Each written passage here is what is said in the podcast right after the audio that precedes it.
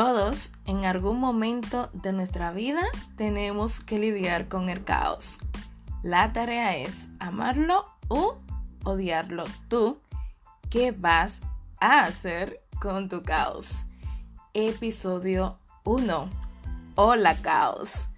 Hola, bienvenida, bienvenido seas a nuestro primer episodio de Ama tu caos, el podcast un espacio donde aprenderás a amar tu caos y bailar incluso con él en algunas ocasiones.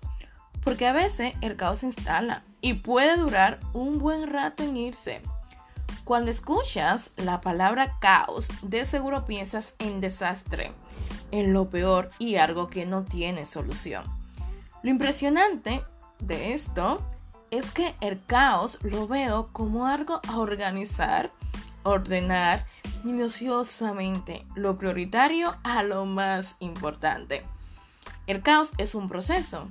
En dicho proceso nos tocará hacer limpieza, sacar cosas e incluso personas. Lo curioso es que nunca estamos o estaremos listos para sacar cosas y personas que nos llenan de placer y de felicidad. No nos educaron para perder, por eso no cuesta tanto dejar ir en algunas ocasiones.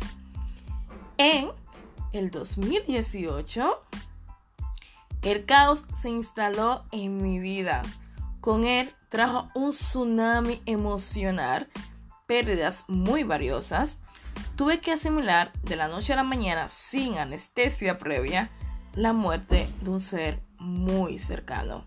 Un ángel que tengo en el cielo. Eso creo. Y una ruptura sentimental que según yo no lo vi venir. Todo eso en un mes. Cargar con tanto dolor no era necesario. Era lo que decía. Pero cuando el caos llega no podemos hacer nada más que recibirlo y escuchar qué tiene para decirnos.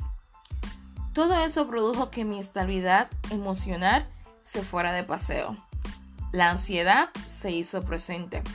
El insomnio, mi dulce compañero, durante muchas noches. Mi autoestima se fue a la mierda y mi vida dejó de tener sentido. El caos en estado puro y pidiéndome que le diera urgentemente otro sentido a mi vida. He estado en el lugar que te encuentras. Sé lo que es vivir con el caos. El caos al principio duele. Nadie lo acepta con las manos abiertas o con los brazos abiertos. El caos llegó para destruirme. Eso era lo único que podía sentir y decir. Procesos. Todos hemos pasado por momentos duros, etapas donde todo parece no tener sentido, tocar fondo y creer que ya no vamos a salir de ahí. Salimos, arrastrándonos, pero salimos.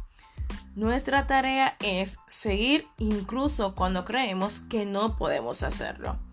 No quiero venderte un optimismo barato. Claro que vamos a salir, pero antes hay que romperse, perderse y también desesperarse para encontrar la salida.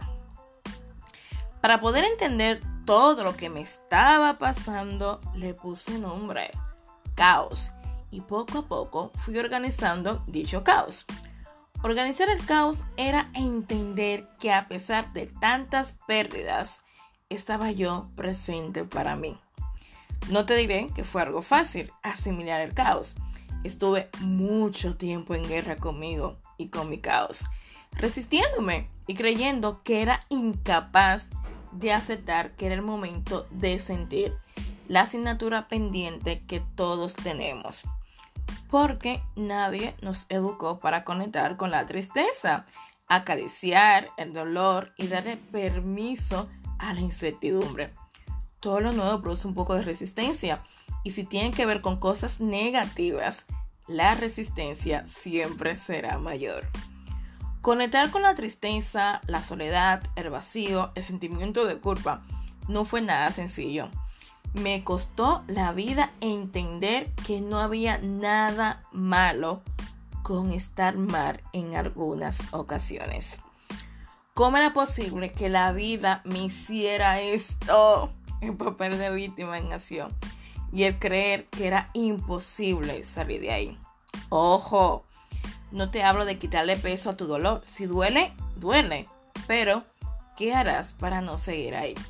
Estuve hundida, surfeando con emociones que solo conocía en teoría, en los libros o en otras personas y no en carne propia.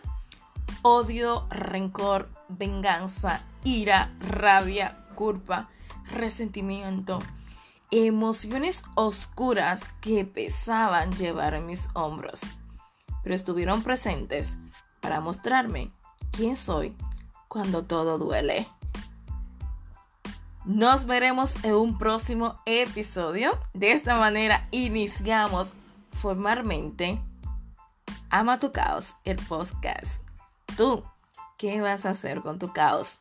Nos vemos en un próximo episodio.